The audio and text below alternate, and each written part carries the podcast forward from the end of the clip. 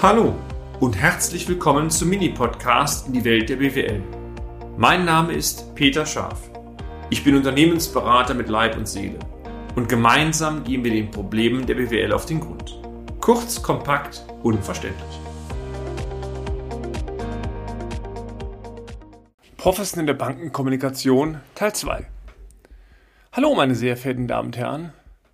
Die Tatsache, dass Sie heute einmal wieder dabei sind, zeigt einmal mehr, das Thema professionelle Kommunikation scheint ein Punkt zu sein. Damit hoffen wir zumindest den Nerv der Zeit gefunden zu haben.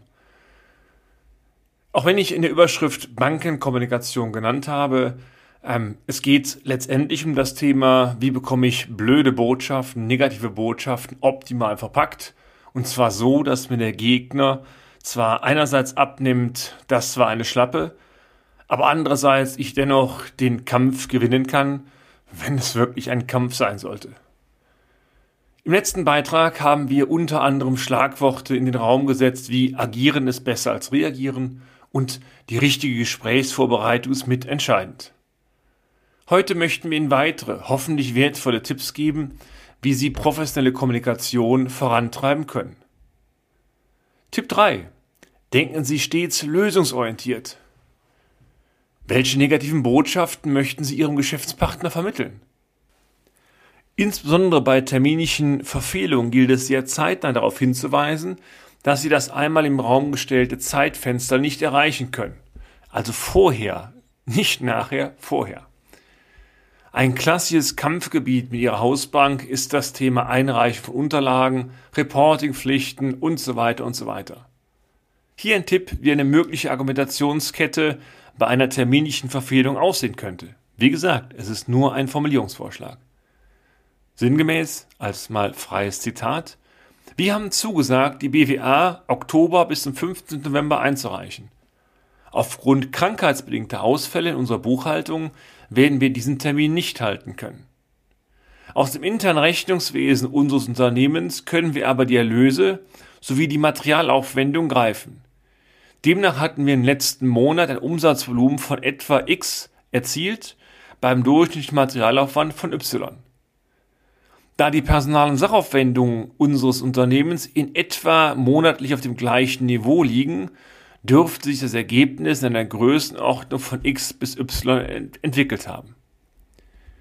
Sie werden feststellen, die BWA liegt trotzdem nicht vor, aber sie haben eine Lösung angeboten. Und diese Lösungsorientierung hilft oftmals, die bösen Botschaften oder die böse Botschaft am Anfang der Kommunikation, ich kann den Termin nicht halten, am Ende doch noch viel besser zu verdauen.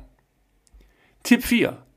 Der Turbo. Oder zeigen Sie Verbesserungspotenziale für die Zukunft auf. Gerade war die Aussage, versuche am Ende im Prinzip eine Lösung zu bieten. Und jetzt geht es darum, versuche auch einen Rückschluss daraus zu ziehen, was kannst du künftig verbessern. Bezogen auf unser Beispiel, wenn Sie jetzt Argumente anfügen können, wie Sie mit ähnlichen Problemen in Zukunft umgehen möchten, dann haben Sie schon fast gewonnen. Ein Formulierungsbeispiel hierzu könnte lauten, wiederum nur als freies Zitat, da wir krankheitsbedingte Ausfälle nie ausschließen können, unter uns, wer kann das schon, haben wir mir mit unserer steuerlichen Begleitung vereinbart, dass künftig wöchentliche Abstimmungsgespräche zwischen der Steuerberatungskanzlei unserer Buchhaltung stattfinden werden. Zudem wurde uns zugesichert, dass wir partiell auf die Buchungskräfte unseres Steuerberaters zurückgreifen können, wenn es wieder einmal einen Engpass gibt. Zitat Ende.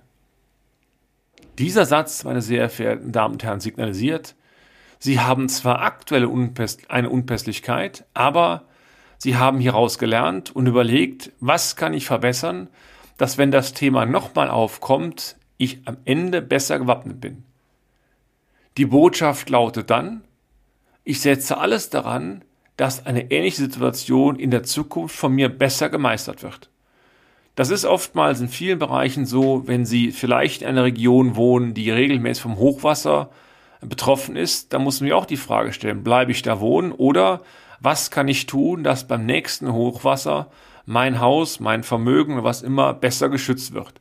Das geht dann los von Sandsäcken vor der Tür bis hin so, dass die unteren Etagen direkt so auskleiden, dass ein Hochwasser bei ihnen eigentlich keinen Schaden mehr anrichten kann. Auch hier steht einmal mehr die Lösungsorientierung im Vordergrund. Tipp 5. Eine Agenda hilft. Erstellen Sie eine Agenda, damit Ihr Gesprächspartner, aber auch Sie, eine klare Struktur hat, welche Punkte Sie in welcher Reihenfolge im Gespräch ansprechen möchten. Für eine externe Kommunikation reicht es völlig aus, dass Sie nur die wesentlichen Aspekte, das heißt die Big Points, in der richtigen Reihenfolge kommunizieren. Für die interne Gesprächsvorbereitung können Sie diese Agenda auch nutzen, indem Sie unter die Überschriften jeweils Stichpunkte setzen, die Sie unbedingt in den Termin ansprechen möchten. Auch das ist eine eigene Erfahrung. Wenn man so einfach reinschlittert, geht vieles daneben. Ein Zettel, eine Unterlage, ein Dokument, wo die wesentlichen Stichpunkte draufstehen und auch die, die, die Aspekte, die Ihnen unbedingt wichtig sind, genannt werden, kann nur hilfreich sein. Dass man manchmal das eine oder andere noch zusätzlich anspricht, ist okay, aber es darf nicht passieren, dass Sie wertvolle Zeit in ein Gespräch reinstecken und hinterher feststellen, drei Aspekte sind völlig vergessen worden. Von daher, die Agenda hilft Ihnen und obendrein Ihrem Gegenüber. Tipp 6. Kommunizieren Sie diese Agenda rechtzeitig. Ich betone, rechtzeitig, also vor dem Termin. Wenn Sie so eine Gliederung erstellt haben, versenden Sie diese an alle Gesprächspartner, aber so frühzeitig, dass diese auch noch Zeit haben, sich mit der Agenda zu beschäftigen. Oftmals übrigens unterbleibt das, dann kann es nur Ihr Vorteil sein.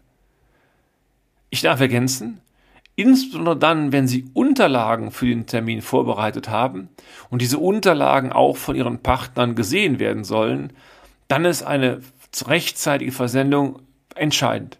Ich erlebe es immer wieder, morgens 8 Uhr das Bankgespräch und ein Abend vorher um 23 Uhr irgendwas werden dann diverse Unterlagen, was Bilanzen und Co.